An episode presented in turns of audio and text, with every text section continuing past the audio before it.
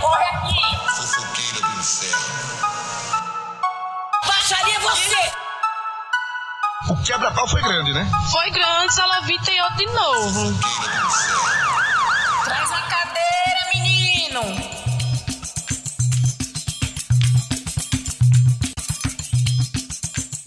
São 7 bilhões de pessoas no mundo e eu só consigo pensar numa coisa. É muito menino nascendo, bicho. O problema é que eles nasceram de pessoas e a gente sabe que as pessoas são suscetíveis ao erro. Um ou outro que destoa. Infidelidade, traição, mentira. O ser humano, ele veio para esse plano material unicamente para causar. E a gente, por aqui, se vê, né, na obrigação gospel Aleluia, arrepiei. De apurar alguns casos que tenham ferido a família tradicional brasileira cristã, que consiste, a gente sabe, em um tutor, outro tutor, um Enzo e uma Valentina. Inclusive, ouvinte, tu já se perguntou se tu é bastardinho? Porque tem esse risco. Não, daí é da minha conta. No seu próximo almoço em família, observe bem seus traços. Eles parecem mais com seu pai ou, sei lá, com seu tio? Opa, a gente não quer causar nenhum mal-estar não, viu? De maneira nenhuma. Então, pra mudar de assunto, vamos atender uma ligação porque tem um áudio partilha vindo aí.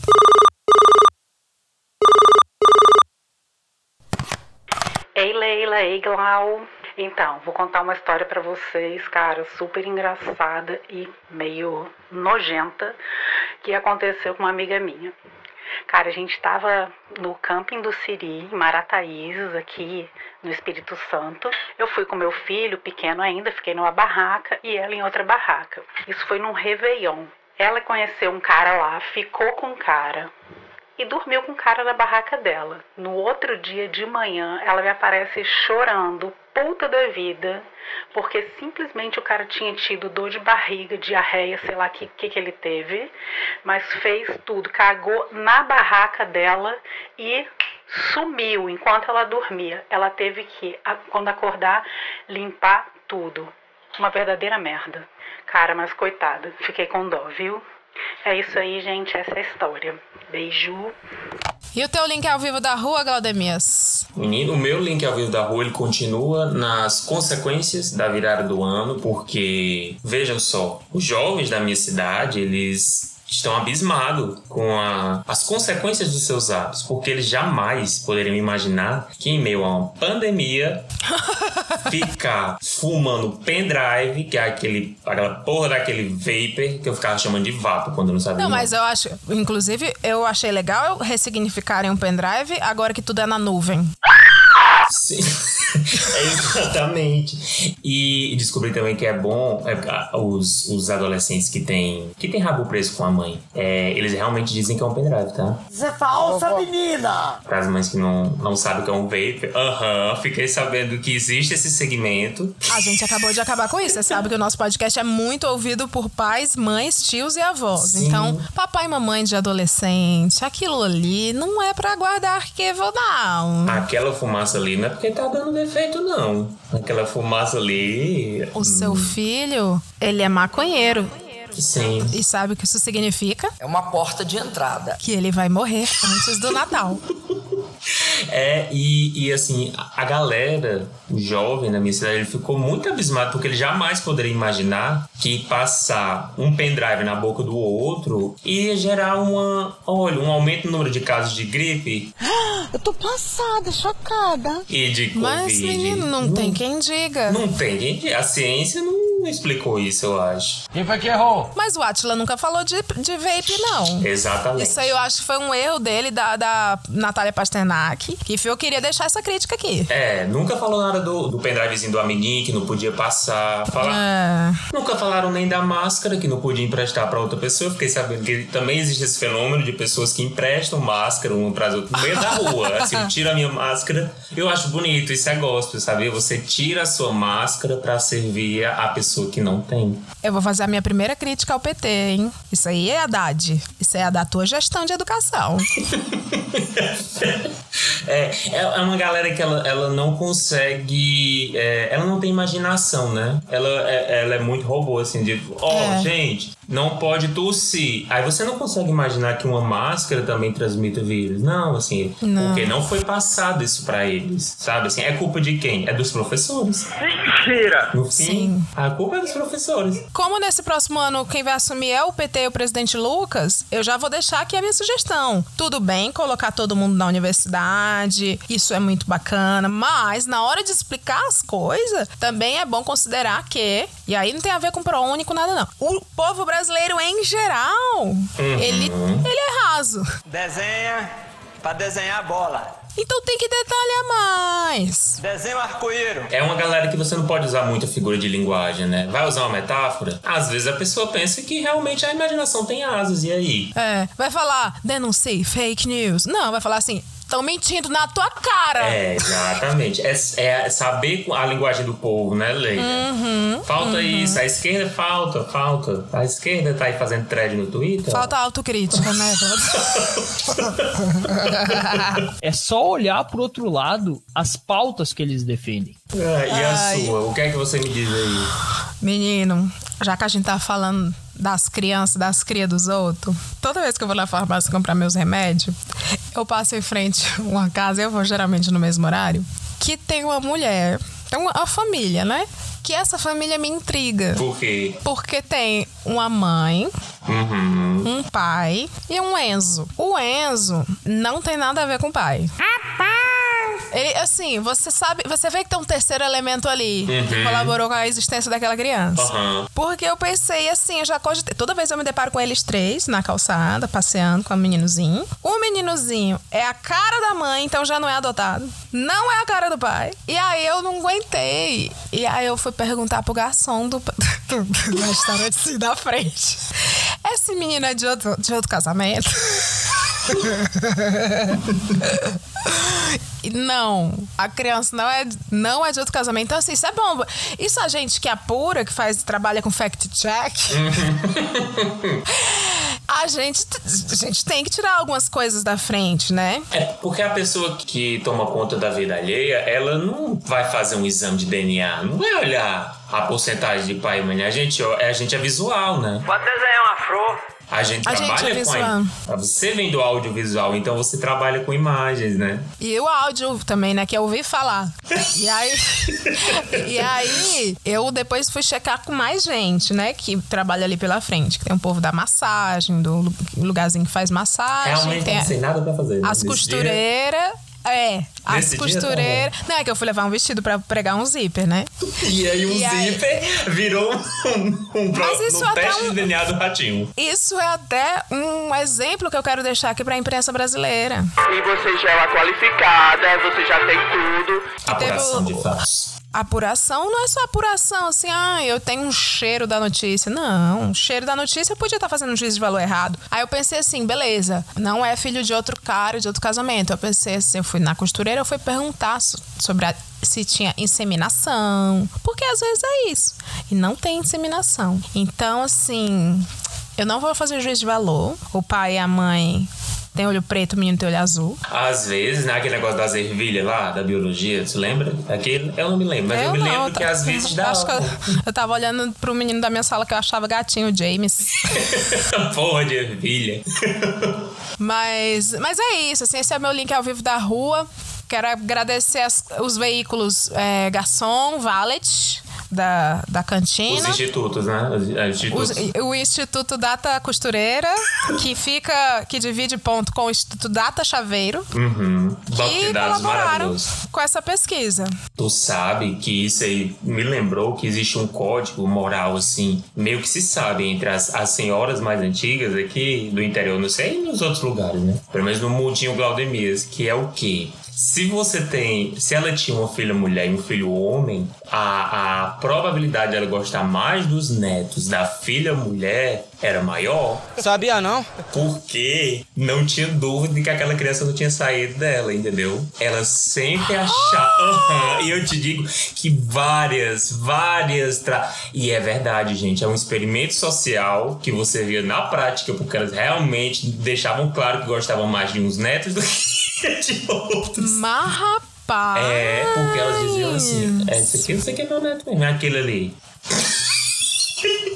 A gente sabe que o governo Bolsonaro tá acabando, derretendo, se desmanchando em merda. Menina, quando eu escrevi isso, ouvinte, não tinha acontecido nada de se desmanchando em merda, não. Mas Deus é tão providente, né, congregação, É. que ele me usou como instrumento para suas palavras. Então, sim, o governo está se desmanchando em merda, mas não é por isso que a gente vai deixar de lado ele, o maior responsável por este quadro, Paulo Guedes. O PG. Você, você prometeu. Não, não é prioridade, tá certo?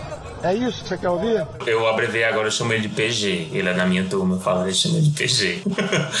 e aí, é hora de dizer pro ouvinte que foi lesado por questões financeiras ou materiais: ei, ei, levante a cabeça. Que lugar é esse? Me dê sua mão e vamos juntos cobrar quem te passou pra trás. Tem uma cobrança ou você tem mesmo uma soft ameaça pra fazer a quem te deve? Manda Soft pra é gente. muito bom. É um ótimo É conceito. o- a versão do soft block, assim, você não vai matar, mas você vai dizer assim, nossa, tomara que você se estatele no meio do bueiro. Uhum, eu gosto. Não tentem me derrubar, viu? Manda pra gente, manda pra gente pelo contato arroba hoje tem podcast.com. Pode deixar que a gente vai tentar intimidar, né, quem te deixou materialmente desfavorecido. Alma é o cacete. Se quiser, você pode trocar o nome dos envolvidos pelo de celebridades que nem participaram de nada. Se quiser rogar praga na pessoa, fica à vontade também. E eu Uhum. começo por aqui com essa cobrança. Oi, Leila e Glaudemias, tudo bem com vocês? Nope. É, é uma pergunta tão retórica, né? Eu acho que realmente os próximos e-mails não, não vão vir mais com, com tudo bem. Os e-mails, Glaudemias, estão chegando assim. Oi, Leila, Glaudemias. Que pena, hein? Lamento. É foda, né? Ei, oi, Leila. foda, né? Tá foda, né? A gente tá educando direito a nossa audiência. É. Vim aqui partilhar um caos que aconteceu com a minha irmã. A gente mora em cidade pequena e do jeito que o país está, não tem muito emprego, principalmente para quem não tem experiência em nenhuma área e só tem o ensino médio, nenhum curso, nem nada. Esse é o caso da minha irmã. Tô rezando por ela em silêncio enquanto lê o seu caso. Em outubro desse ano, ela conseguiu um emprego em uma casa de Xerox que tinha como dono um homem muito grosseiro. Não é meu amigo, não. Porém, ela tinha contas para pagar, então foi. No primeiro dia dela, a antiga funcionária que estava explicando como funcionava as coisas de lá, disse para minha irmã que ela era a décima pessoa que eles contratavam em duas semanas. O aviso já tá aqui, né? Se a, se a antiga funcionária que já tá totalmente traumatizada e não consegue sair porque ela tá ela tá petrificada no lugar, avisou, você não vai poder reclamar mais não. Não adianta. Daí a gente já tinha que desconfiar, né? Pois muito que bem. O dono chegou para passar as condições de trabalho de lá e que seria trabalhar das 7 às 17 horas. E isso quando ele não mandava entregarem encomendas lá, o que sempre resultava em demorar muito tempo para fechar. Com uma hora só para almoço. Eu já tava me perguntando se não tinha hora do almoço. Sendo que minha irmã é casada, então ela teria que sair de lá, chegar em casa, fazer almoço, almoçar e voltar para lá. Tudo isso em uma hora e não podia atrasar. Porque a, provavelmente a pessoa com quem ela é casada não, não consegue fazer um almoço. Uhum. Eu até disse que ela poderia levar comida ou comprar alguma coisa por lá. Mas o dono também disse que ela não podia levar bolsa nem nada. Meu e Deus. muito menos dinheiro. Pois, de acordo com ele, era para evitar roubos e coisas parecidas. É. Tá me lembrando, Glaudemias, um, negócio que é muito vintage. O ouvinte não deve saber, mas é uma coisa muito antigamente. Chamava Ministério do Trabalho. É que assim, é, é- vocês não pegaram essa época. Depois dá um Google, é bem diferente. Eu- Eu acho que o dono tá, tá praticando uma soft tortura, né? É uma, a soft Uhum. tortura dele. Uma coisa análoga à escravidão. É, assim, não tem nome, né? Então, É unbranded. Vale lembrar que essa casa de Xerox fica em frente a uma escola, então era muito trabalho para uma pessoa só. E ele disse que se tivesse que contratar outra pessoa para ajudar ela, ele teria que dividir o salário ao meio. Fera da do, do, rato! Pelo amor de Deus, vai! Te tua merda, te converter! Infeliz de, de, de, de infitete! Que não era nada mais que 300 reais. Percebam, apenas o salário, não a carga horária, só o salário. Ou seja, se fosse duas pessoas, cada uma ganharia 150 por mês. Olha aí que vantagem. Em né? 2021. E Cadê, ela... aquele, cadê aquele rapaz que fez a planilha pra ajudar? Ai, que ódio daquela planilha. É só pagar um aluguel de 40. Ainda sobra 70. E ela... Fez mais que o Paulo Guedes nos quatro É. anos, né? Que... Ainda sobra 70 pra ir pra Disney. É. E ela ainda só ganharia comissão se a, se a Xerox lucrasse 5 mil a mais do que lucra normalmente. E esse povo ainda tá, tá com, a consciência viva? Meu Deus do céu. É, gente. E ainda todo final de expediente ela sentaria pra conferir o caixa e se alguma coisa tivesse diferente, seria descontado do salário dela. O resultado disso? Minha irmã ficou dois dias, o que eu ainda achei muito. completamente livre, Senhor. E pediu as contas. E o arrombado ainda teve o desplante de ser um pau no cu e dizer que a minha irmã continuasse assim. Abre aspas. Sem compromisso com as coisas. Fecha aspas. Ela não ia chegar a lugar nenhum. E ainda ficou reclamando, dizendo que hoje em dia ninguém quer mais trabalhar. E se eu continuei trabalhando com ele, foi porque eu mereci! E que só trabalham pensando no dinheiro. Ah, ninguém mais quer trabalhar sem, sem direitos, né? Que absurdo isso. Ai, bom mesmo era quando se trabalhava e não se remunerava. Isso é que era Brasil. É, e foi aqui que eu perdi tudo. Hahaha. Leile Glaudemias, pelo amor de Deus. Me diz quem é que quer trabalhar de graça, sem pensar em dinheiro. Publicitários estagiários de uma agência chamada Al... Public.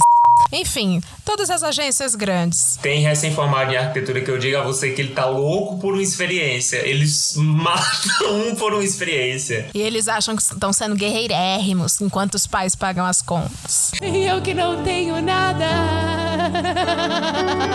E eu ainda achei ruim que ela saiu calada e não mandou ele tomar no olho do cu dele. Hoje, ela está trabalhando na casa de um advogado, cuidando de criança, e para onde a patroa for viajar, ela vai ter que ir também por causa das crianças, né? Mas tudo isso de carteira assinada, lógico. Enfim, termina essa partilha pedindo perdão para Deus, porque ele disse: amar ao próximo, mas tem uns que a gente vai ficar devendo, porque não dá. Amo vocês. Eu gostei do, do, da soft ameaça dela aqui, Sim. né? Que esse conceito de soft ameaça me lembra a, quando, a quando a- as blogueiras brigam, assim, que ela posta uma foto, assim, sabe, no pôr do sol, uma coisa, uma foto bem bonita, assim, bem, bem profissional e coloca assim, coloca Deus na frente, deixa que ele, que ele sabe, assim, usando Deus como ameaça, eu acho É, não. O tempo de Deus e Deus vai fazer e mostrar quem é quem.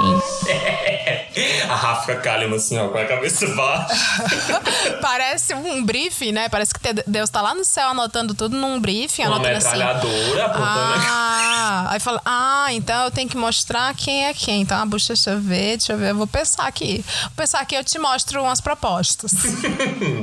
Mas voltando à cobrança, Leila, o que era que você ia dizer? Cara, é que assim, eu acho que muito se faz interpretações da Bíblia e às vezes é, se perde realmente o que será que aquilo quis dizer. Deus disse: amai ao próximo como a ti mesmo. Mas ele não disse amai todo mundo próximo como a ti mesmo, entendeu? Nem Ele se falou- ame, né? Ele não deixou. é, é, e outra, o próximo, sabe?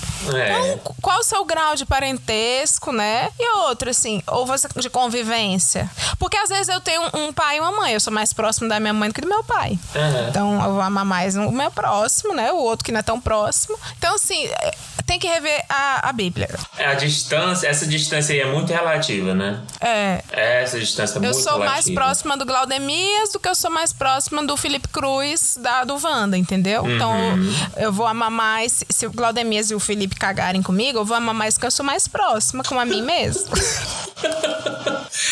É isso. É, eu, eu tenho que dizer que é, fica uma lição muito boa que é se aquela pessoa que olhou, que trabalha ali há mais tempo, olhou pra você e falou, já você é a décima contratada, eu acho que você tem que escutar essa pessoa, sabe? Nem todo mundo é invejoso, não. Às vezes Deus vem em formato de um trabalhador explorado. Pra te dizer que não, ei, não se submeta a essa situação, sabe? Você é subordinada. Uhum. Eu acho que, que faltou vocês prestarem atenção na palavra. Sim, e, e tô feliz, né, que a sua irmã assinou carteira e tal. Tá viajando aí, espero que não seja aquelas patroa que faz a pessoa se vestir de branco. Ô, coisa cafona, escravocrata, meu Deus. Mas de qualquer forma, carteira assinada é tudo de bom. Então, tomara que ela receba todos os direitos direitinho. É isso aí.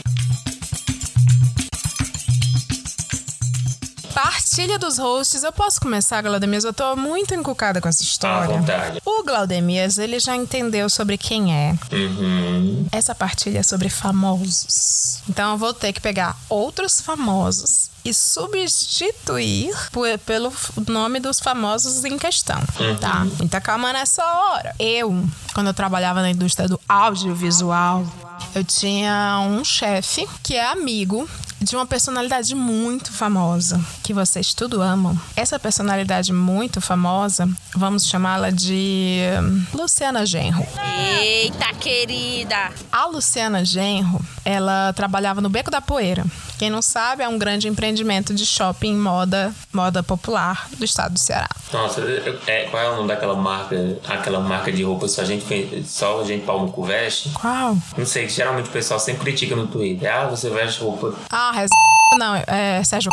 Não sei, alguma dessas, sabe? Assim, o beco da poeira, gente, é superior a tudo. É, é só isso que eu tenho a dizer. Uhum, é. Então, Luciana Genro, que trabalhava com vendas e como modelo do- da própria lojinha de atacado, ela era uma pessoa muito ambiciosa. E aí, no Beco da Poeira, nesse lugar, tinha um rapaz que é sempre lá, que era do bairro, que é o Michael Douglas. O Michael Douglas, ele era o dono do depósito. E todo mundo sabe que tá ouvindo, quem tem um depósito de construção num bairro humilde é muito rico. Por quê? Não sei, tem um, tem um Sebrae aí, tem um dinheiro. E aí, ela se encantou com o Michael Douglas, do depósito de construção famoso.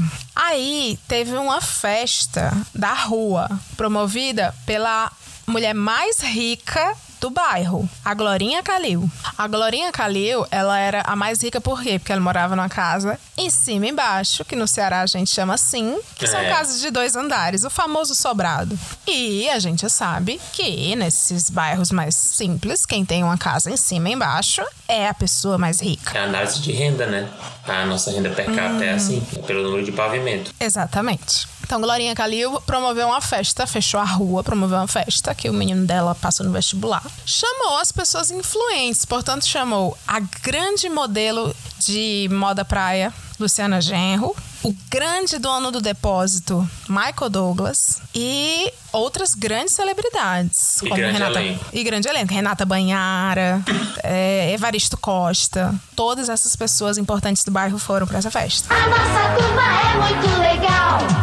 Eis que Luciana Genro já estava de olho no dono do depósito há um tempo. Luciana Genro não foi chamada para sentar ali na mesa dos mais ricos com casa de dois andares. Luciana Genro estava na mesa ali dos que têm a casa de um andar. Só que uma pessoa se levantou da mesa do dois andares e foi no banheiro. E aí essa pessoa foi no banheiro, foi só o tempo da Luciana Genro sentar lá, porque essa cadeira da pessoa que foi no banheiro era ao lado do Michael Douglas. Luciana Genro sentou nesta cadeira e começou-lhe a papear, seduzir real oficial, trocar umas ideias e foram embora juntos. Atacante, né? Atacante, camisa 9 e 10. É. Aí foram embora juntos e acabou a festa do- da rua, voltou, abriu a rua, né? Foram tirando as mesas. Isso já era de manhã. Tava a dona Glorinha Calil limpando as mesas com, com o povo. Lá e vem de manhãzinha, Luciana Genro sozinha, toda serelepe, alegre, voltando da casa do Michael Douglas. Vim mostrar o que sou capaz. E a Glorinha Calil ficou assim. Hum, ela viu. Aí tu acredita que a Luciana Genro falou, olhou nos olhos da Glorinha Calil e falou assim: Ai meu Deus, ainda bem que eu tô no meu período fértil. Logo pra Glorinha Calil. Pra Glorinha Calil. É. Aí a Glorinha Calil ficou passada e fez, né, o que uma pessoa gospel faz, ela passou a informação adiante, É bem a cara da Glorinha Calil. que foi pro meu chefe. O meu ex-chefe, né? Que fez também seu papel gospel e passou adiante para a sua equipe. E É. foi assim que eu fiquei sabendo que Luciana Genro e Michael Douglas se juntaram, os pano. Foi realmente assim planejadíssimo, porque veio, veio uma criança. Eu estou grávida! Nossa, eu, se não fosse esse podcast, eu jamais ia saber dessa. Eu tô muito feliz. Eu tô bem é, feliz. Tô bem- Eu não posso esboçar É? muitas reações. Não pode, mas tu sabe, foi assim. Muito feliz. E essa criança veio, e essa criança será quem? Vamos, vamos dar um nome pra, essa criança, mas tem que ser o nome de personagem, tá? Porque criança não pode. O Goku. Ah, o Goku. Bacana. Que o Goku nasceu. Uhum. Uhum. É, é, não vai poder comentar muito, não, né? Não pode Essa não vai comentar, não. Hoje tá bom. Gostei, gostei. Foi uma partilha pra mim, gente. Não foi pra vocês. Vocês estão só de, de, de aqui. É. A minha partilha do host, né, no tema de quem é essa criança, ela é uma história que eu contei no primeiro episódio que eu participei do Hoje Tem lá com o André e com a Camila, né, no Trouxas, mas eu não eu não esmiucei ela, assim, eu não dei todos os detalhes, eu tava nervoso, né, é muito novo, tava começando agora esse negócio de gravar. E aí, pra relembrar vocês, né, Existia esse casal na minha cidade aqui. Pior que eu não pensei em nome, a gente vai pensar agora. Era o casal formado por Sofia, Sofia Abraão Sofia Abraão e o Sérgio Malheiros. e o Sérgio Malheiros. Ótimo. O Sérgio, ele era da banda da igreja, né? Ele é. Os dois, assim, temerosos a- ateus, sabe? Assim, aquele casal. Sabe aquele casal que nasceu sobre as bênçãos do Senhor? Foi assim Sim. que esse casal nasceu. E ela também era da liturgia. Que não, eles não, não ficam, eles caminham. Aham. É, não era evangélico, né? Então não tinha aquela coisa do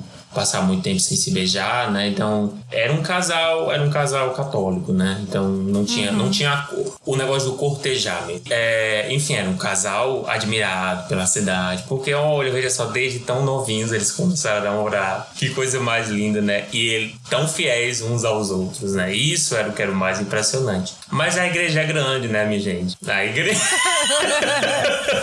A igreja tem vários ministérios, né? A obra do Senhor é grande. É, Glória a Deus. Glória a Deus. E aí, desse grupo que eles participavam, né? Geralmente tinha, tem, a Leila vai entender, né? Tinha os encontros com os jovens das igrejas, enfim. E em um desses encontros surge, surge uma personagem que era cantora, ela era da equipe de, de, de música também. Ela A é. Cassiane. Ela era a Cassiane. Uhum. A Cassiane, ela também era uma jovem muito, tem- muito temente a Deus. Ela ia, quando ela ia pregar para os jovens não convertidos, ela falava com muita fé, assim. Ô, tudo, glória. Ô, muita glória, muita glória. E muita amiga do Sérgio e da. Da, Da Sofia Abraão. E da Sofia Abraão. Muitos, muito amigos os dois. Enfim, vários encontros aconteciam na cidade, até que eu e meus amigos, a gente participava e a gente começou a perceber que tinha alguma coisa estranha ali. Tinha um clima estranho ali. A Sofia e o Sérgio eles já não estavam mais tão juntos assim. Ninguém mais via a Cassiane também. Por algum motivo. Ninguém sabia exatamente por que eles não estavam mais falando assim. E acho que foi engraçado. Na vez que a gente conversou, acho que três dias depois saiu o boato de que o Sérgio tinha engravidado uma quarta pessoa. Tinha traído, sofria engravidado a Mili do, das Chiquititas. A Millie das Chiquititas. A Mili das Chiquititas era amante do, do Sérgio, ninguém sabia disso. Nossa senhora! A Mila não participava muito da igreja. Ela realmente apareceu e disse: Estou grávida. Estou grávida de Sérgio. Eu. oh, de verdade, eu nunca teria coragem de fazer isso. E- Eu nunca teria. E aí abalou as estruturas, né, da cidade, porque cidade pequena é isso, a gente vive a vida dos outros, a gente vive o relacionamento, né? Eu, eu fiquei, era minha novela, né? Então eu tava querendo saber o que ia acontecer, né? Por que, que é romantizado se vestir de Harry Potter, ficar vivendo pelo Harry Potter, achar que é o Harry Potter, e você não pode querer saber, se interessar pelas pessoas do seu bairro, da sua cidade? Olha, eu vou te falar, viu? Eu acho fantástico. E isso é até mais saudável que tu não tá se vestindo delas. E aí vem, né? Porque Cassiane e Sofia eram amigas. E Sofia foi correndo pra Cassiane falar, Cassiane foi acolher ela, acolher a amiga, né? Aquele clima estranho tinha passado. É... Depois do anúncio da gravidez da Millie, dois dias depois, Cassiane também estava grávida de Sérgio. Meu Deus. Rapaz, situação complicada, viu? O negócio é complicado, viu, seu, seu moço? É. E esses... Mas será que não era uma missão? Eu, eu acho que, que assim, é constituir uma família, né? Mais de uma, mais de uma. Hoje mesmo saiu a notícia que o Papa Francisco criticou as pessoas que tratam cachorro e gato como filho e incentivou que as pessoas tivessem filhos. No mundinho, no mundinho jovens da igreja que não são dos ministérios, essa história foi sustentou, né? Sustentou por vários dias. Eu torci muito por uma terceira gravidez, porque eu acho pra rolar uma música no Fantástico. Exato, pra rolar, porque eu acho que três é um número cabalístico, né? Eu acho que é tão 2000 você ter só dois filhos, né? É tão Fora do 2000. casamento. Uhum. Eu É. acho que eu acho que a gente tem que voltar pro passado, né? Porque você tinha seis, sete filhos depois do casamento. Sim, é vintage. É, é assim, família grande, né? Tem isso. é, Dizem que é bom, né? Infelizmente eu não tenho uma família grande. E infelizmente não teve a terceira criança, né? Para o resultado foi que o Sérgio e a Não, Sofia. mas Deus vai mandar, vai mandar. A Sofia, infelizmente, não aguentou, ela não. Essa aprovação ela não sustentou até o final. Ela arranjou um outro namorado, que aí a, o, a característica dele era ser chato, então ela foi excluída porque ela namorou um chato. O Sérgio teve que trabalhar, né? Mas ela foi esperta. Foi. Quando você, você pega um chato, ninguém quer ele. Exatamente. E o bom da história é que as duas mães que não se conheciam, Cassiane e Milly, são amigas hoje. Porque elas decidiram que as crianças tinham que ter esse, esse contato familiar. É uma história bonita no fim das contas. Cara, sim. Não é? Sim. Eu, eu acho que a Sofia foi extremamente radical. Eu acho que não precisava disso tudo, né? Eu acho que. Até porque ele escolheu estar com ela, né? Eu acho que ela não escutou o episódio do Hoje Tem sobre crianças. Eu acho que foi por isso que ela agiu desse jeito, entendeu? Sofia, se, você, se esse podcast chegar em você, vamos tentar praticar a fluide- fluidez da ética. Uhum. É, ela parte do pressuposto de que somos todos humanos, estamos todos tentando acertar. E assim, é um, um amor que nunca saiu de Cristo, né? Tem isso também. É um amor gospel. Sempre foram amores Ficou ali gospel. na igreja. É. Ficou ali na igreja. Aonde o Senhor quer ir. Não era do mundo. Não era do mundo. Era da igreja.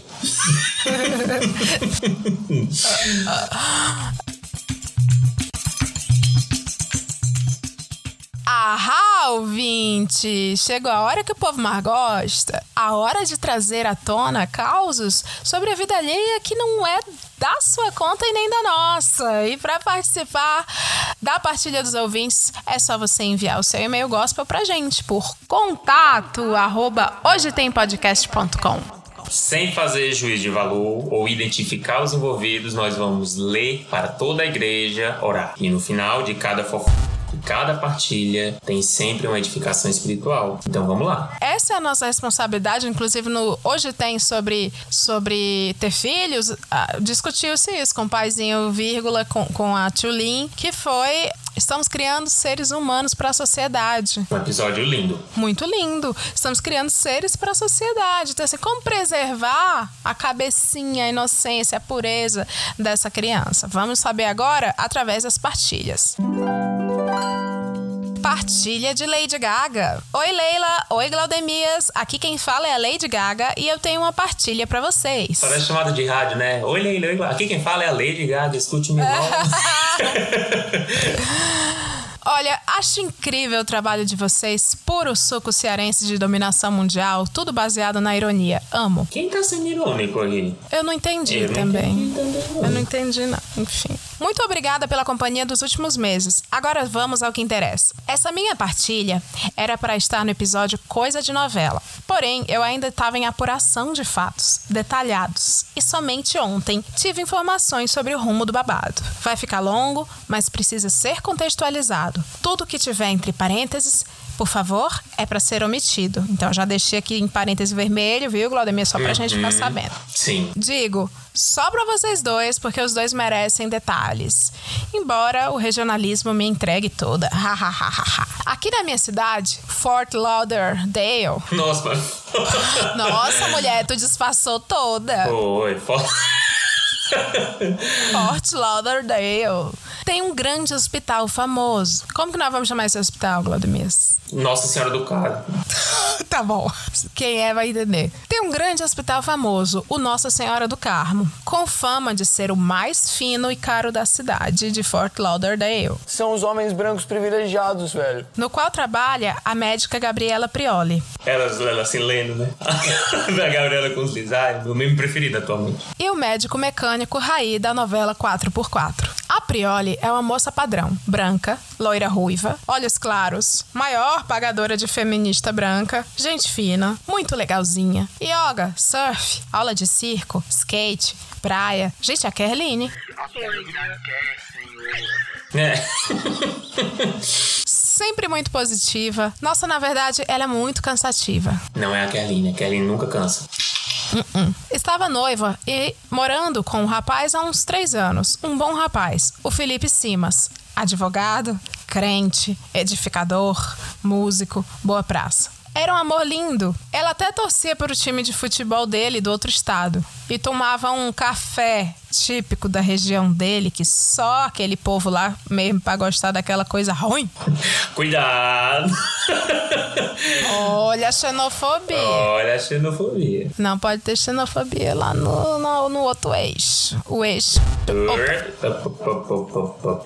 Tal época, há uns cinco meses, o Instagram de Gabriela Prioli estava esquisito. Parecia que ela tinha terminado com Felipe Simas. E eu, Lady Gaga, partilhando entre os meus amigos Cher, Elton John, Rihanna e Adele, pensávamos, nossa, o Simas devia estar mesmo cansado da Prioli, viu? Ela parecia tão sofrida no Instagram que deu até uma pena. Eis que há umas três semanas chega aos meus ouvidos uma partilha vinda do meu amigo Jared Leto.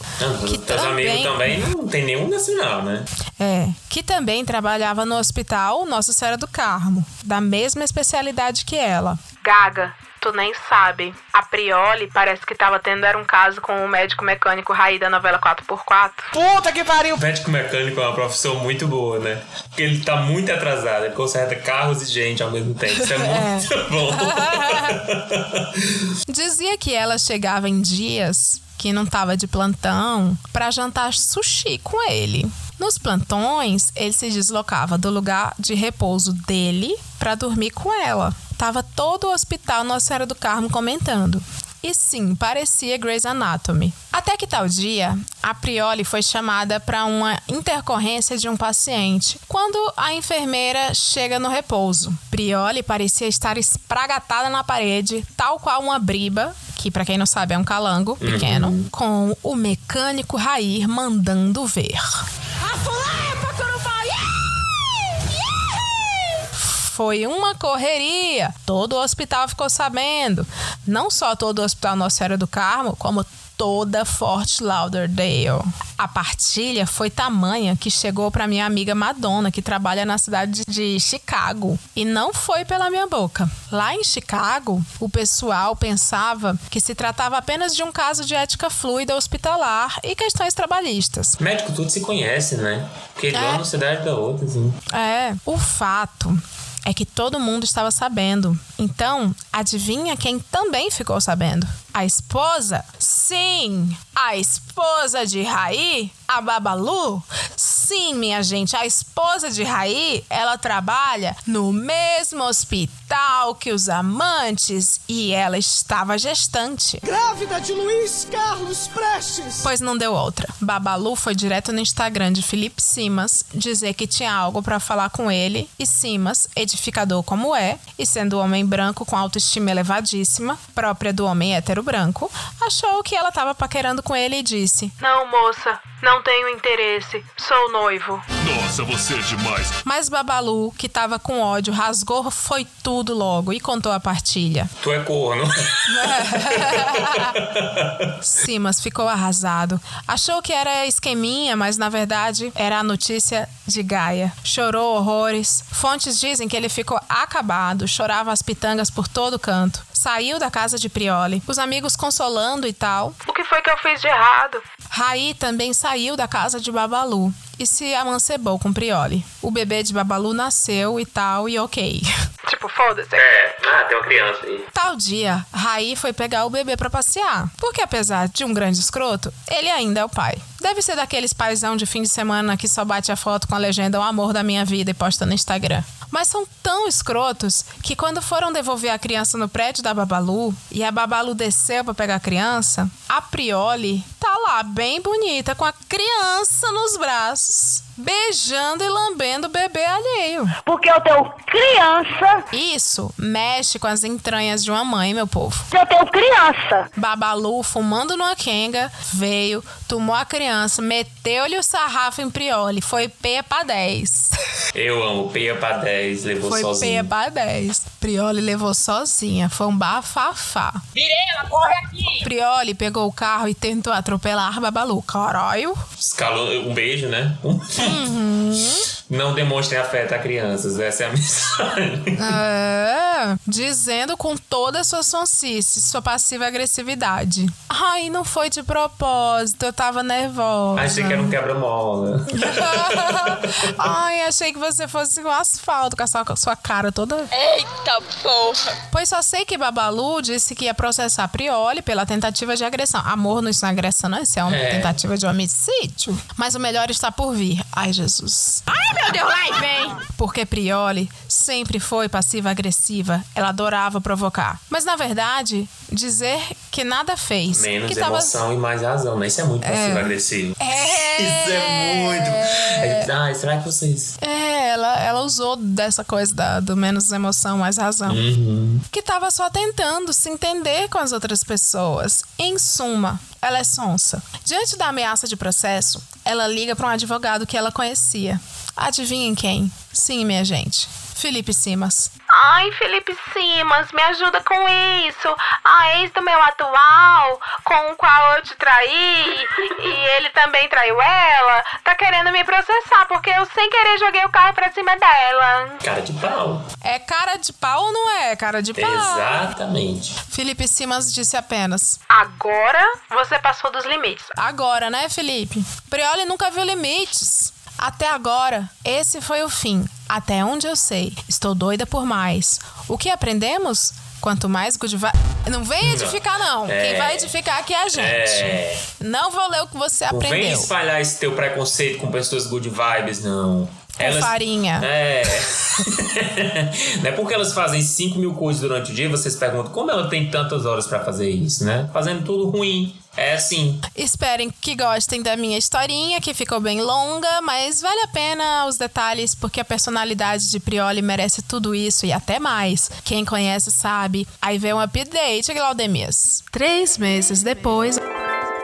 Só atualizando.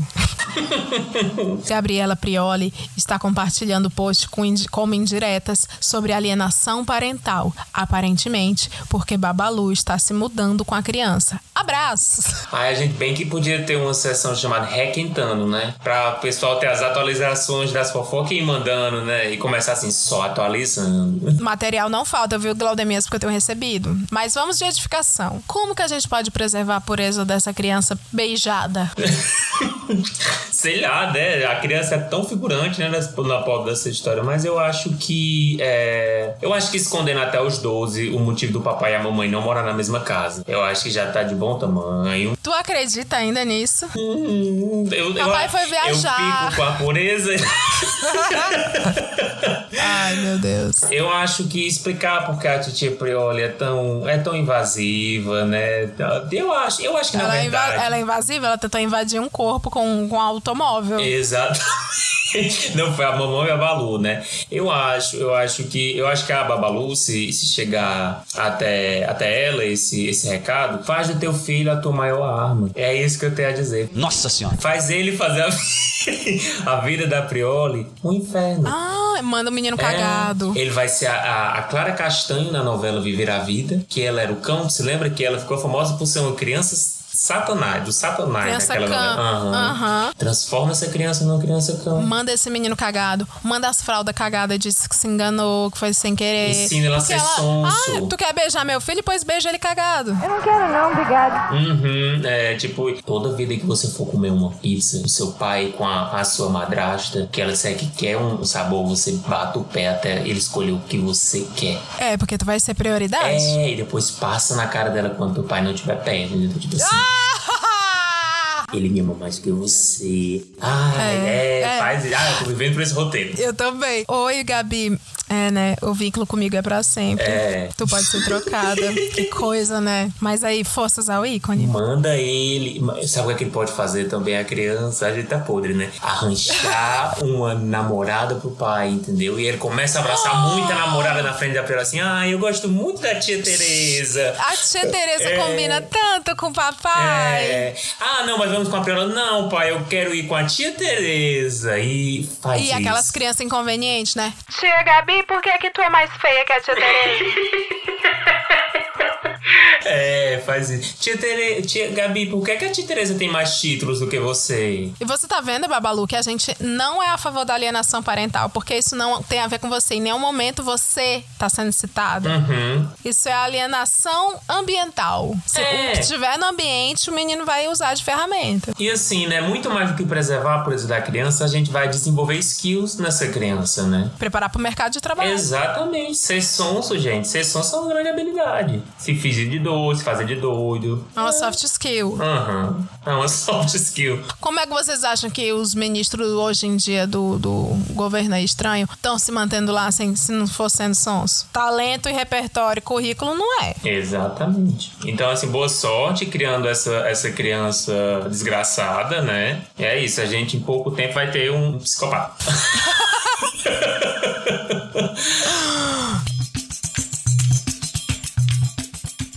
Partilha de Lohane Becanandro, Stephanie Smith, Bueno de Hahaha de Raio Laser Bela de Esqui. Oi, Lili Galdemias. Sei que nada está bem. Tudo bem. Não, tudo bem, não. É. Esse negócio Bom. de falar tudo bem é o podcast Liga Desliga do Léo. É, Ele fala que tá tudo exatamente. bem. A, a gente tá aqui pra falar que não tá porra nenhuma bem, não. Tá não, tá não. Irei partilhar com vocês uma história do meu pai. Podem me chamar de. Lohane Becanandro, Stephanie Smith, Bueno de Hahaha de Raio Laser Bela de. É o filho da, da, do Arthur Aguiar com a, a menina ex-bebê. tá. E meu pai, claro, de Arthur Aguiar, e minha mãe, de Maíra Card. Tudo começou antes de eu nascer. Meu pai sempre teve muitos casos extraconjugais e minha mãe, a Maíra Card, sempre perdoando. Em um desses casos de Arthur Aguiar, meu pai, minha mãe descobriu a gravidez de mim. Lohane Becanandro, Stephanie Smith, Bueno de Hahaha de Raio Laser Bela de Esqui. Aí ele escreve o e-mail de uma forma tão engraçada, né? Parece que ele tá se explicando o tempo todo. Meu pai estava com uma moça, que vamos chamar de Antônia Fontinelli. É um elenco podre, né? Mas tudo bem. eu, eu gosto, eu gosto de pessoas podres. É Flávio Bolsonaro! Antônia Fontinelli fez o maior inferno na vida da minha mãe, a Mayra Card. Disse que eu não era filho do meu pai. Ele não falou, mas eu vou dizer. O Arthur Aguiar. Que minha mãe estava mentindo pra ele voltar com ela. E meu pai O Arthur Aguiar. o Arthur Aguiar, molão todo, estava comendo a mola de Antônia Fontinelli. Vale salientar que Antônia Fontinelli tinha um filho, que vamos chamar de Kiko. Não se sabe se é do Chaves ou do KLB. Prefiro que seja do KLB. Do, do Chaves, porque do, Chaves. Chaves, porque vai ter um do KLB neste episódio. Então vai ser o Kiko, o Kiko do, da bola quadrada. De um outro relacionamento que chamava meu pai de papai. KKKKK. Meu pai estava bem sério com Antônio Fontinelli. Começou a construir uma casa com ela e pediu para minha mãe fazer um teste de DNA. Na verdade, antes disso, ele já tinha pedido para ela abortar. É o cacete. Mas isso é partilha para o quadro Macho Escroto. O pior é que tem esse tema, viu? Tá vindo, viu? O tema macho escroto. Manda e manda e manda. Olha aí, Sofia. Vai aparecer de novo.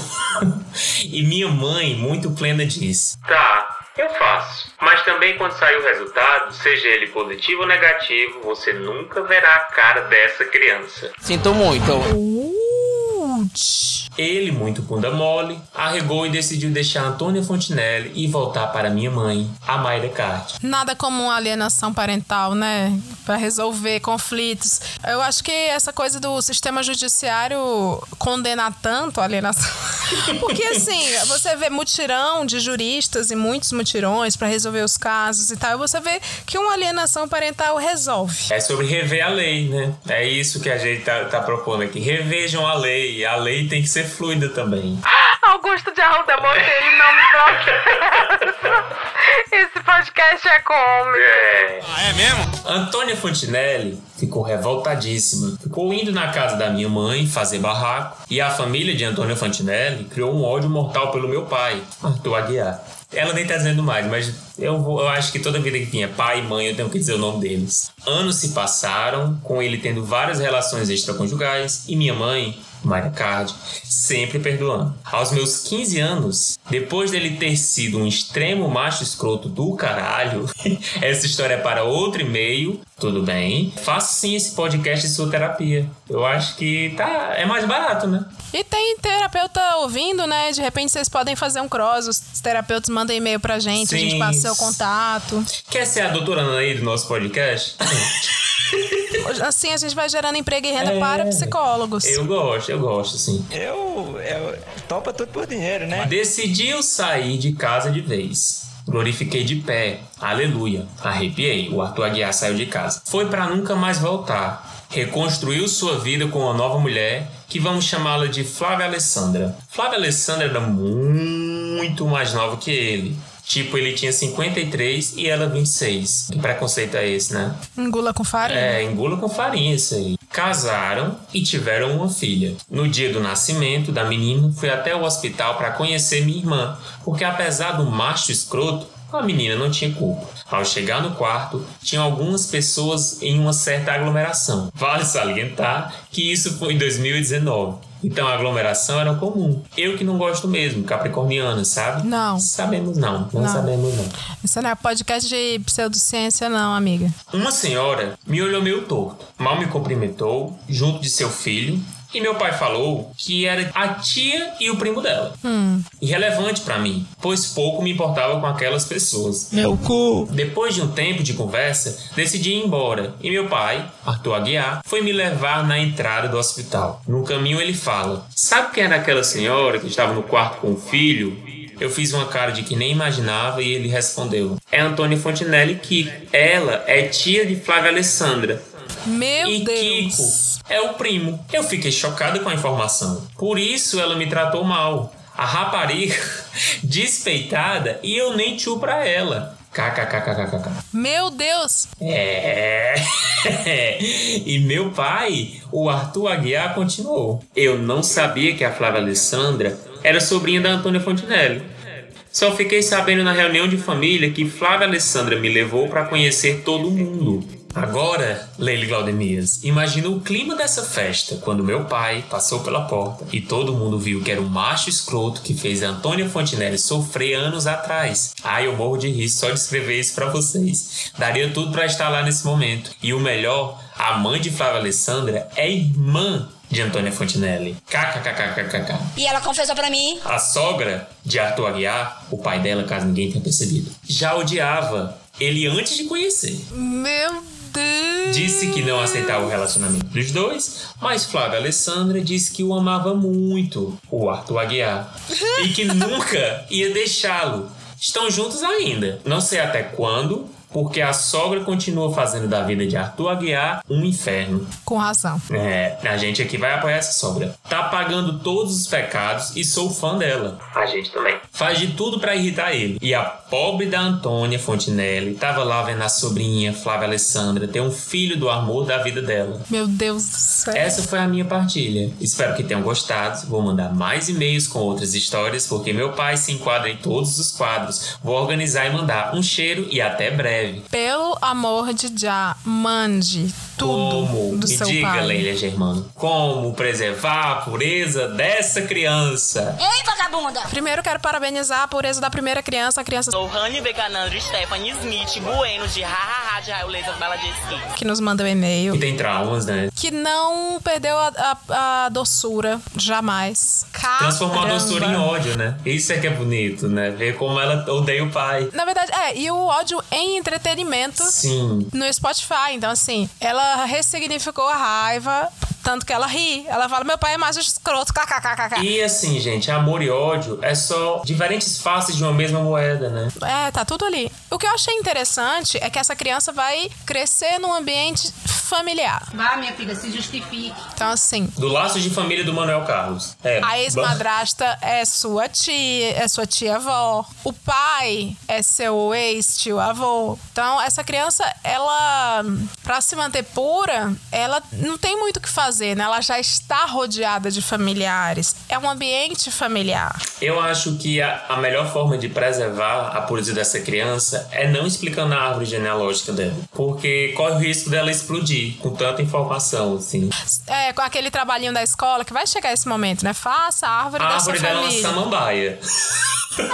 Eu nasci na era Ro- Bolsonaro e o Ricardo Salles cortou a minha árvore. É, é uma boa, é uma boa, é uma boa E a- essa Sim, atividade. e a criança fica com a coisa da crítica social foda, a professora Uhum. vai ficar, a professora com certeza é sindicalista, ela vai gostar da sua criança. Coisa boa. Eu acho, eu acho que é uma boa forma, sim. Aí não tem muito a ver com a edificação, mas é um conselho que eu dou pra Lohane Becanandro Stephanie Smith Bueno de Hahaha de Raio Laser Bala de Esqui. ficar amiga da sua irmã. Cultiva todo esse sentimento que você Passa esse tem. legado. É, passa esse legado. Exatamente, Leila, é sobre passar legados. Muito bem.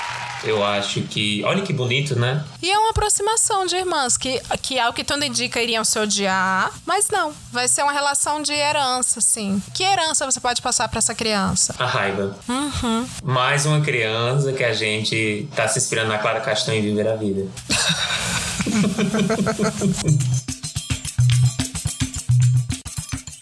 Partilha de Isis Valverde. Olá, Leila e Glaudemias. Tudo bom com vocês? Não é possível. Sabemos que enquanto tivermos esta criatura na presidência, a resposta será não, mas eu sou educado. Tudo bem. Nesse podcast, irei chamar Isis Valverde e tentarei ser breve e objetiva com a partilha familiar que separou a família durante um bom tempo. Eu amo que é tudo, é quase sobre família, né? Assim, esse episódio.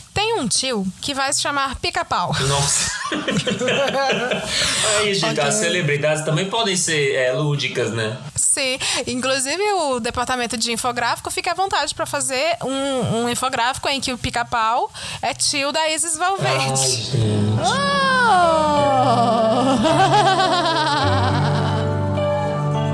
Luísa Mel, é só uma brincadeira. O pica-pau nem, nem existe. Não o pica-pau o passarinho, né? O personagem. Esse tio era muito orgulhoso de ter cinco filhas de família, educadas, comportadas e benquistas no nosso pequeno interior de Buraco Fundo. Uma das filhas, adoráveis, a Anitta, engravidou muito cedo, ainda na adolescência. Mas isso não impediu o meu tio, o pica-pau, de defender que sua filhinha era muito inocente e que o até então pai da criança, o Dilcinho, havia se aproveitado do seu anjinho. Guardem essa informação. Quero não. E vamos ao caso. Todo ano íamos passar as férias escolares na capital, na casa de parentes onde tínhamos primos. Eu era a prima mais nova, a que sempre era deixado de lado nas conversas, uma injustiça sem tamanho. Eu não fiz nada. Em um desses dias de férias, ao entrar na casa da nossa tia, Dilma Rousseff, ok, Dilma Rousseff, Anitta, Dilcinho, Isis Valverde e, E. Pica-Pau. Ouvi alguns barulhos estranhos vindos do quarto, onde um dos nossos primos dormia.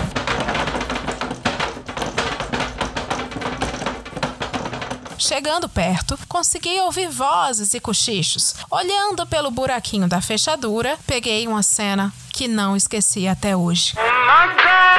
A filha mais nova de tio Pica-Pau, Alexa, e o nosso primo Bruno do KLB estavam no maior amasso da vida.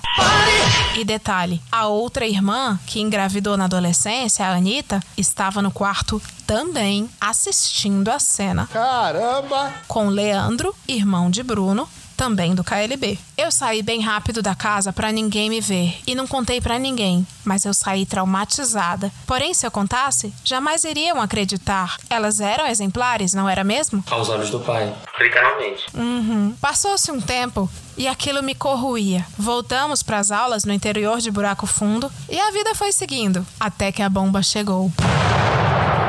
A exemplar filha caçula, Alexa, estava grávida. Toda vez! Do nosso primo da capital. A família ficou num alvoroço completo. O tio Pica-Pau lamentava pelos cantos. Nossa tia Dilma Rousseff, mãe do Bruno do KLB, estava desacreditada e inconsolável. Levou tempo até todos levarem a informação com mais tranquilidade. Tempos depois, Alexa teve uma menininha e a família, já mais calma, tentava levar com tranquilidade todas as novas mudanças. Bruno do KLB estava indo sempre para o interior para ver a filha e a Alexa. Ele comprava vários presentes, montou todo o quartinho para o bebê, estava extremamente empolgado por ter se tornado pai, o que foi uma surpresa e tanto, pois era o maior vagabundo. Um demônio. E a tia Dilma Rousseff estava hiper feliz com a novidade. Enchia a criança de mimos, virou de fato a avó mais babona do mundo. O dia da criança é dia da mãe, do pai, das professoras. Passados dois anos desde o nascimento,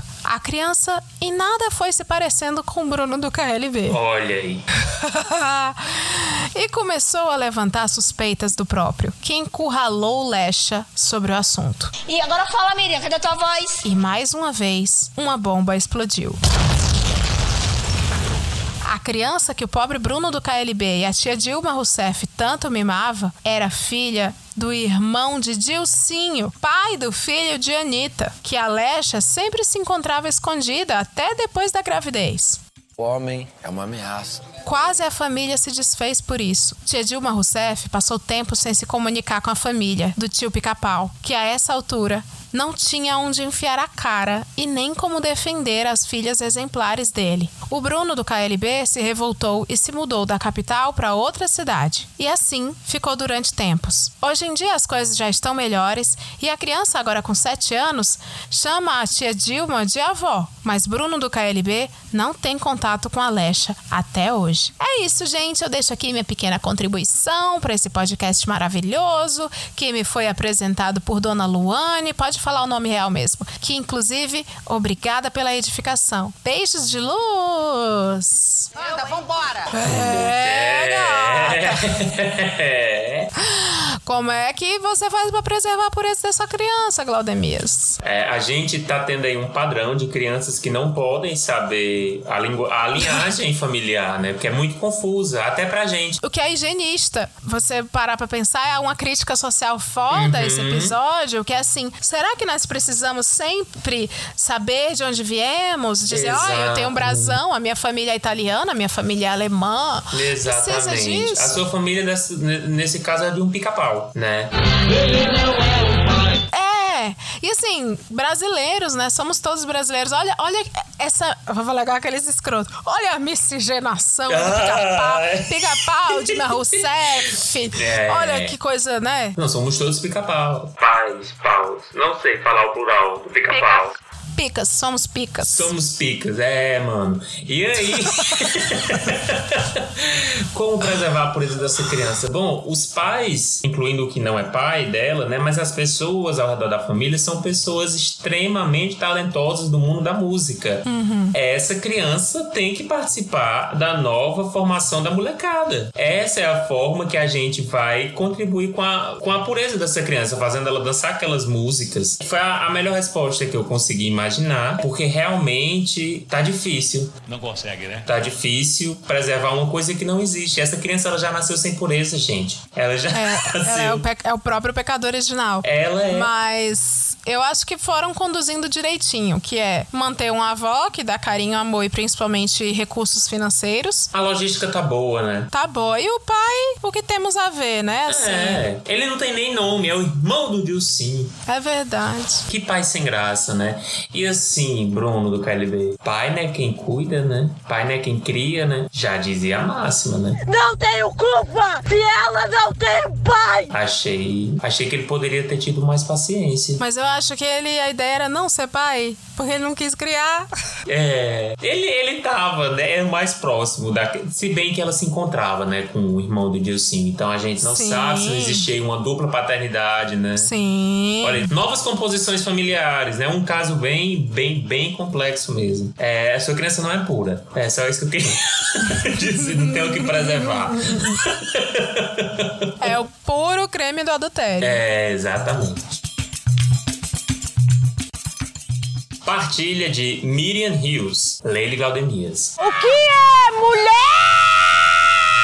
Espero que esteja tudo bem com vocês, com esperanças da volta do presidente Lucas para 2022. Hum. Hum, olha aí ela tentando roubar um, um é, tá tudo bem da gente aí, ó, tá vendo? Essa daí foi esperta na hora de fazer. Foi. Essa daí foi esperta. Mas não tá bem não. A partilha que tenho é a respeito da saga amorosa do meu querido cunhado, a quem atribuirei o nome de Whindersson Nunes. O Whindersson sempre foi uma criança estudiosa e dedicada. Passou em um concurso público quando tinha apenas 19 aninhos, para um cargo de técnico de judiciário. O problema é que a vaga abriu para uma capital distante da terra natal de Whindersson, e os pais deles ficaram preocupados com o fato do menino ter de ir morar sozinho em um lugar distante. Aonde o Senhor quer ir. Mas confiante na capacidade e maturidade do seu pimpolho, ele partiu com as bênçãos parentais rumo à nova vida. Eu vou viajar de avião. Menos de seis meses depois de assumir o cargo, o Whindersson volta à casa paterna para as festas de final de ano, acompanhado de sua belíssima namorada, a Adriana Bombom. E como bela surpresa de Natal, o casal anuncia que a Adriana está grávida do primeiro filho do casal. Hum. A família fica meio surpresa, assustada, mas aceita tudo com maior carinho. Em julho do ano seguinte, nasce a bebê, a qual chamaremos de Melody. que maravilha, né? Os avós paternos fizeram a viagem no final de semana do nascimento da bebê. Saíram carregados de fotos e voltaram felizões pela primeira netinha, bastante orgulhosos. Mas como a vida é uma caixinha de surpresas, apenas três anos depois, Adriana Bombom dá à luz ao segundo filho do casal, Livinho. Ai, meu pai do céu, Jesus. Eu vou fazer uma oração por ti. Os pais de Whindersson já estavam divorciados e com a situação financeira meio complicada. Por isso não viajaram para conhecer o rebento, mas foram inundados de fotos do menino, tão bonito. Uma situação era de certo modo constrangedora para a família de bem. O Whindersson, apesar de pai de dois filhos de Adriana, não havia se casado ainda com ela. Tempos modernos, eles diziam. O importante é cuidar bem das crianças. E isso o Whindersson realmente fazia. Praticamente todo o bom salário de funcionário público era fielmente entregue nas mãos de Adriana para manter os filhos e a sua mãe. A situação começa a mudar ligeiramente depois que o irmão mais novo de Whindersson, a quem chamarei de Romário, passa em outro concurso público e também vai morar nessa capital onde o irmão já reside há 10 anos. A mãe da dupla, Dani Calabresa, vendo que seus dois filhos estarão morando na mesma cidade, decide ir com eles para que os três dividissem as contas de casa, como aluguel e afins. Além disso, Dani poderia cuidar da casa para os filhos, fazer as marmitas, cuidar das roupas e afins. Iria ser um bom negócio para todos. Mas aí a história começa a ficar interessante. Eu quero informar a vocês que Dani fica desconcertada porque a primeira opção de escolha da casa para morar que o Whindersson arranja fica na região da cidade extrema oposta à qual a Adriana Bobon vive com seus quatro. Isso, quatro filhos com o Whindersson. Vai, dá pra fazer. Para a família no interior, ainda são apenas dois. O Mário e Dani também descobre que o Whindersson está totalmente falido, com vários empréstimos em seu nome, inclusive Oh. de um carro que Bombom pediu para que ele tirasse na loja. Tu quer enganar quem? Eu sou velha já, sou macaca velha. No nome dele e que ela assumiria as parcelas. Bom, ela não pagou nenhuma parcela. Eu tô passada, chocada. E o nome de Whindersson estava mais sujo que pau de galinheiro de na praça. Coube então a Romário assumir os custos de aluguel da nova casa, inclusive depósito, mudança, mobília, além de fornecer um generoso empréstimo pessoal a seu querido irmão. Dani fez questão de intermediar a negociação e fiscalizar o pagamento das parcelas de um filho para o outro. A pobre. A mãe, né? Amor de mãe. Pois percebeu que o Whindersson estava enrolado demais com a situação de Bombom. Lembremos que, pelo fato de o Whindersson ter passado em concurso público 10 anos antes de Romário, ele já possuía um salário consideravelmente mais alto que do irmão mais novo. Dani, que não era boba nem nada, começou a investigar real situação de Bombom. Fez amizade com a mãe de Bombom, Glória Maria, e nisso descobriu que os empréstimos de Whindersson foram para que Bombom iniciasse uma carreira empreendedora. Vamos ativar o empreendedorismo e a criatividade. Uma não, várias. Tentou vender lingerie, Vai! abrir uma empresa de marketing digital, Vai! entrar em negócios de compra e revenda de carros. Vai! Todos fracassaram. Ela ativou empreendedorismo e aí, ó. Às custas de quem? Bombom não cuidava dos filhos pessoalmente também não. Quem cuidava das crianças era Glória Maria, já que a mãe dos pimpolhos passava muito tempo trabalhando em turnos, pois era técnica de segurança. A cerejinha do bolo era o fato de que Glória Maria, incomodada pela aparência dos, dos netinhos, fez questão de pagar exame de DNA para Melody e Livinho e constatou que nenhum dos dois era filho biológico de Whindersson.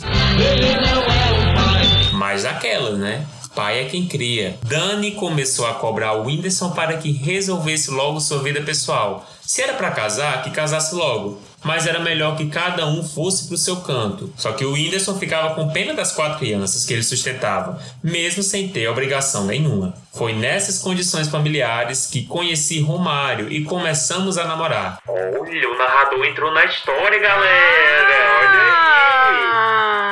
Um dos primeiros eventos de família que participei, situação inclusive em que conheci minha sogra, foi um aniversário de Whindersson. Lá estava Glória Maria, Melody, Livinho e mais duas outras crianças, e nenhuma tinha qualquer similaridade com o pai. É incrível como as duas Deve últimas ser crianças. meu vizinho. As, as duas últimas crianças nem não me têm, né? As coitada. É. Além disso, tinha uma relação intrigante com o pai da ocasião. O chamavam pelo sobrenome, Nunes. Estranho. Dani me chamou no canto e falou aliviada. Nossa, pelo menos você eu já vi pessoalmente. Em todos esses anos aqui na capital, Bombom nunca veio aqui em minha casa me visitar. Nem sei como essa mulher tá atualmente. E foi assim que conheci toda a história que acabo de narrar. Agora que nossas linhas do tempo se cruzaram, conto a história a partir do meu referencial. Nossa, gente, que, que escrita boa, hein? Que. Storytelling. Isso me lembra o livro O Colecionador de John Fowles. Olha aí pra alguma editora que não tá pagando. um dos primeiros eventos que participei com a família do meu então namorado, Romário, agora esposo. Eu já eles terminaram. Não, eles são é esposo dela. Foi o bendito Natal em família. A pergunta que mais ouvi de todo mundo é: Conhece a Bombom? Ela nunca mais veio aqui. Romário me brifou antes que a família do interior só conhecia Melody e Livinho, mas não cogitava a existência das outras duas crianças. Fiz a egípcia, o melhor que pude, respondendo que era difícil que a gente se visse, já que todo mundo morava muito longe nessa capital. E além disso, Bombom trabalhava por turnos, o que tornava quase impossível conciliar horários. Eles também desabafaram comigo, em especial meu sogro, reclamando que o Whindersson nunca tinha levado os filhos para conhecer a família do interior no final do ano, e que queriam ser mais próximos de Melody e Livinho. Para, sei lá, puxar assunto e tentar confortar eles, dizia que mesmo estando na mesma cidade que eles, também não tinha contato nenhum com as crianças. Fora o que eu vi nas redes sociais da Melody, que vai fazer 18 anos e é uma bela do danadino. Acabei me casando com Romário cerca de um ano depois. E desde então, Bombom e o Whindersson continuam na mesma dinâmica de relacionamento. Quer saber de uma coisa? Eu sei lá. Já estiveram à beira de se casar umas duas vezes, mas era uma história tão complicada de explicar que precisaria de outro e-mail. Eu repreendo em nome de Jesus. Numa das cobranças de Dani Calabresa para que ele ajeitasse a vida com Bombom, brigaram feio. E desde então minha sogra não me atualiza dos babados. Por gentileza, moça. Por fim, Meu coraçãozinho partilheiro urge por atualização dessa história, tanto quanto vocês. Nossa, eu tô muito triste porque foi uma história tão bem escrita e um final tão. Eu o tava... final fica devendo, é como se subisse os créditos e falasse assim, só, só a segunda agora, o próximo capítulo. Não, eu, eu pensei. Quando o Romário surgiu, eu pensei que os filhos eram de Romário. Quando não, disse. É o, namo... é o marido dela. Pois é. Aí quando disse que, que Bombom não, não é visto com o Whindersson, eu falei, então o Whindersson tá em um casamento de fachada. E não foi nada disso, gente. Era só um casal estranho. Cheio de dívida. E aí, Leila, como é que preserva a natureza dessas crianças? Incluindo as que não tem nome. É, né? Tem, tem, as, tem duas crianças, assim, que é, é quase uma história de terror, porque duas têm rosto e nome. É. E duas são Quinzinhos. escondidas no porão.